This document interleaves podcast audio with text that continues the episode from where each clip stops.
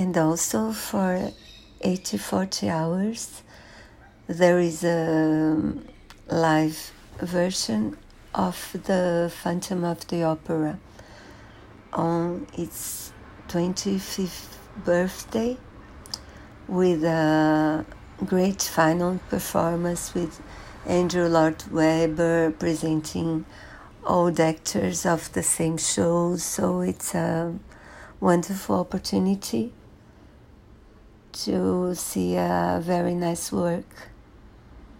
Enjoy.